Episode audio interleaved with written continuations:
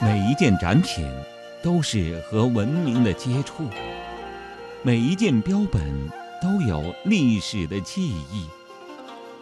聆听奇妙故事，探寻奇迹的发生。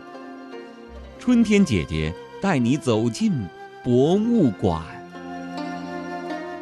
亲爱的小朋友，欢迎收听《奇妙的博物馆故事》。本期节目呢，春天姐姐请到的是北京自然博物馆的讲解员杨静老师，欢迎杨老师春天姐姐好，小朋友们好。啊！我们又见面了。那今天的节目跟以往有点不同，因为杨静老师带来了一段音频，想让小朋友们猜一猜这是什么叫声。我们先来听听看。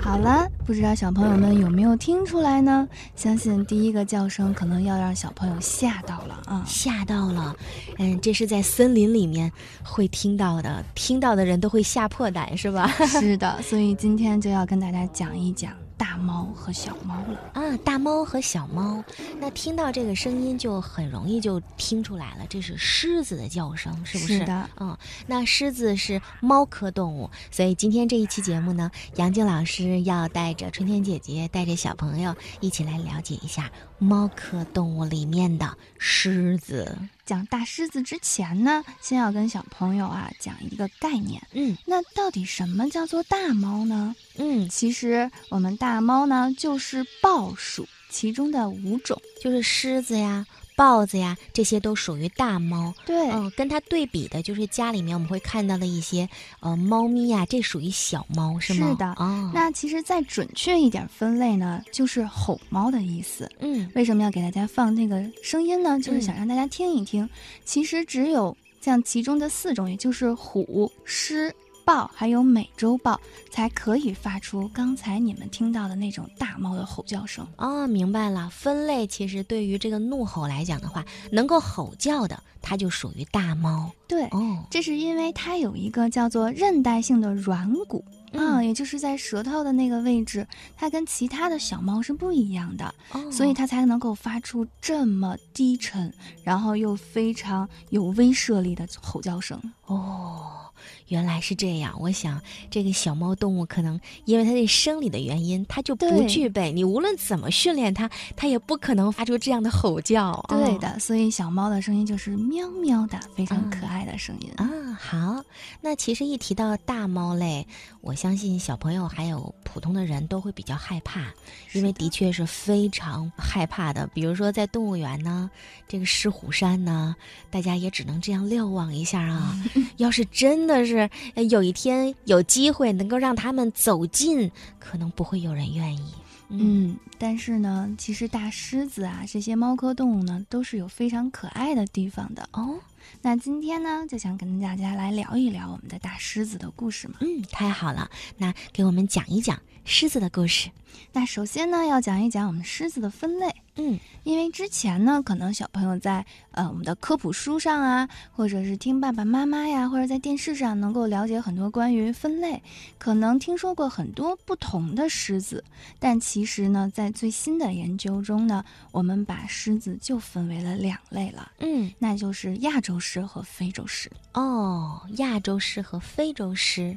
嗯嗯，那其中我相信大家最感兴趣的，可能就是我们的非洲狮了。是的，嗯，比较容易辨认，而且说实话，的确长得更美。对，嗯看起，来非常的帅气，嗯那为什么呢？因为我们的大狮子是有两个非常独特的现象。嗯那第一个独特的现象呢，就是虽然它是猫科动物，可是它是可以从外观上一眼就能够辨别雌雄的。我知道，就是毛发非常充沛的，然后给人感觉特别帅的，能够长发飘飘的，这肯定是雄性的。是嗯的，那其实这个毛发的话，你们仔细观察，它还有颜色的区分。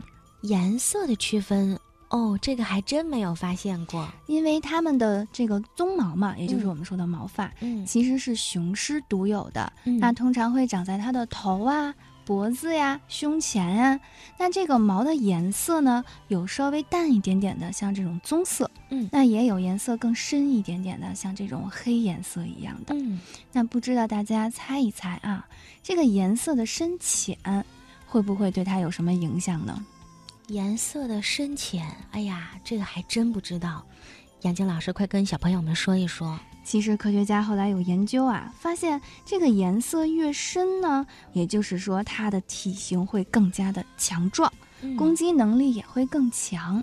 嗯那所以，当我们在这个狮群中去找首领的时候，你们仔细看一看，往往那个颜色比较深一些的，通常就是这个狮王了。哦，这一点比较好。嗯，好多人曾经说这个，嗯、老虎啊，或者是狼王啊，怎么样看出来在群落当中一眼就能看到它是首领？但是对于雄狮类来讲的话，嗯，看这个外形的毛发就能看出来，深色的它就是狮子王。哦，小朋友这点就知道了，是不是？嗯是的，那其实它还有第二个非常有意思的唯一性哦，嗯，那就是它们是过群居生活的。群居，哦，群居生活其实对于野外很多动物来说的话，是不是一种常态呢？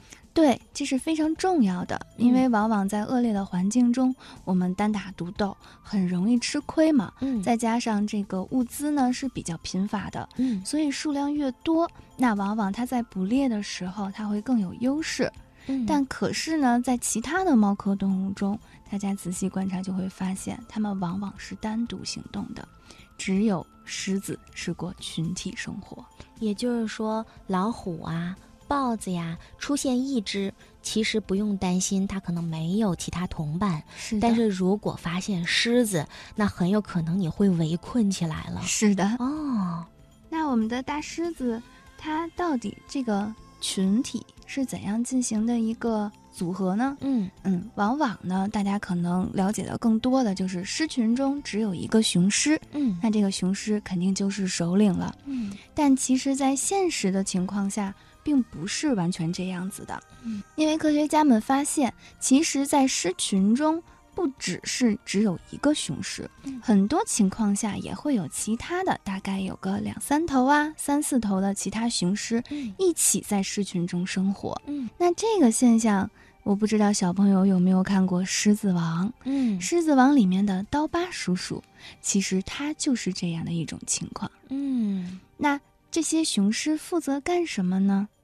就是帮助保护雌狮子和保护领地，但是它要完全服从于我们的狮王。嗯，那对于狼王的竞争当中，嗯，经常会有这种优胜劣汰。他们长期的呢，就是特别是这个雄性的狮子，经常会搏斗。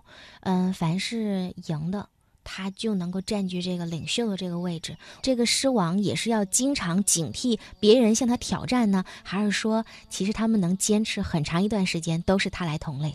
那在自然界中当然是非常残酷的了，嗯狮王不可能是一成不变的。嗯那一般情况下，我们的狮王的统领时间也就是两年左右，哦，那最长的可能有达到五年的，但那样就已经算是非常罕见的了。嗯所以呢，往往狮王他会经常要受到年轻狮子的挑战，那谁取胜，谁就是这个地方的守护者，谁就是这个地方的领导者。嗯，那就是说，其实，在狮群当中，他们的等级是划分的非常明显的。是的，他们的嗯等级不光是体现在这个狮王的争斗之中，那在他们进食的时候也是有非常明显的等级制度的。嗯我不知道大家平时啊有没有观察过，我们人类呢是非常有意思的，因为往往来到了一个啊好吃的地方，那我们的父母肯定会先把好的啊美味的留给我们的宝宝，是肯定会让我们的小朋友先吃。对，这是一定的。那但是这个在我们的自然界中并不是非常普遍的现象，尤其是在我们的狮子的世界里。哦，那往往那我们的母狮子啊，很辛苦的打猎回来之后，谁先吃饭呢？那一定是首领我们的狮王先吃。哦，他们没有这个谦让 感，也没有提前让这个弱小的先进食，他们必须要给。本已经强壮的要先吃。是的，哦那我们最先吃的自然是狮王了。然后呢，其实雌狮子也是有等级之分的，嗯它们地位高一点的雌狮子是第二个来吃的，嗯然后是其他的雌狮。嗯，谁是最后吃饭的呢？ 小朋友吗？对的，是我们可怜的小狮子。哦那等到最后的时候，可能小狮子吃的啊都已经没有什么肉了，也就舔一舔骨头。那吃不饱怎么办呢？嗯没有办法，嗯因为他们想先吃的话，雌狮子就会在旁边非常凶狠的去呵斥它，哦告诉他你不可以先吃。哇，我觉得当小狮子好可怜 呢，它们能够平平安安的长大是一件特别不容易的事情。是的。哦，所以这就是适者生存，优胜劣汰。为什么会出现这个现象呢？其实这是在狮群中一个传统了，因为他们认为没有大猫就没有小猫，嗯也就是说，只有他们的爸爸、他们的妈妈足够强大，才能够保护我们的小狮子、我们的小宝宝。所以呢，这就是为什么说在自然界中，我们的狮子一定要有非常严格的等级制度。那这个也是可以体现说我们在非洲那一个非常呃原野开阔的一个地方能够生存下来，活到现在，这也是一个重要的生存法则。嗯，动物界可能就是这样，小朋友们会觉得啊，好残忍呐、没有谦让，也没有亲情。可是对于动物界来讲的话，他们长期这样下来的话，对他们自己的一个物种是更有优势在的。是啊的，嗯那我们说这个狮群呢，刚才大家都听说了啊，我们是有雄狮的，有雌狮的，还有小狮子的。嗯那它们是如何分工的呢？嗯，就是谁负责打猎呀，谁负责养育宝宝啊？是的，嗯那我们说雄狮啊，我们的首领，既然呢他是这个地方的狮王了嘛，嗯那他要做什么工作呢？嗯，可能说出来小朋友觉得啊，他好游手好 闲呀、因为就我等们着的吃，等着别人对他进行服务，是吗？嗯是 的，因为雄狮主要就是负责看领地盘儿的、啊，嗯然后保护一下雌狮子，嗯所以每次在捕猎的时候呢，我们的狮王啊，我们的雄狮基本是不参与捕猎活动的。哦，我知道，狮王它主要就是威慑其他的群落或者是其他的动物，它就要保护这一方平安就可以了。对像每天啊捕食啊、吃饭这点小事儿的话，它是不会参与的。当然了，如果要是遇到大型的啊嗯捕猎活动，嗯他们也是有策略的，嗯所以呢，狮王也会参加，啊嗯但是并不是主要的主力军。嗯，那捕食的经常是雌狮子来做这件事情吗？对的。哦，那因为他们是过群居生活的，所以雌狮子在捕猎的时候，它们也会有很多的追捕技巧。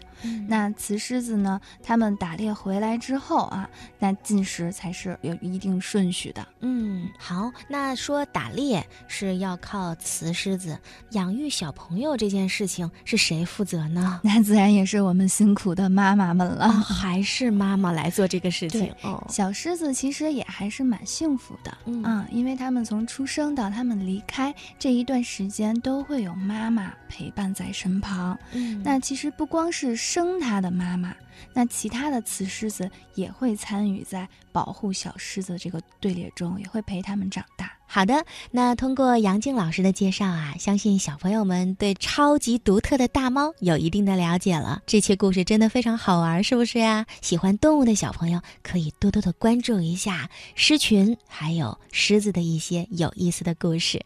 好，谢谢杨静老师，也希望有机会下次继续来节目当中给小朋友们讲故事，好吗？好的，那谢谢小朋友们啊，谢谢春天姐姐，我们下次有机会再见。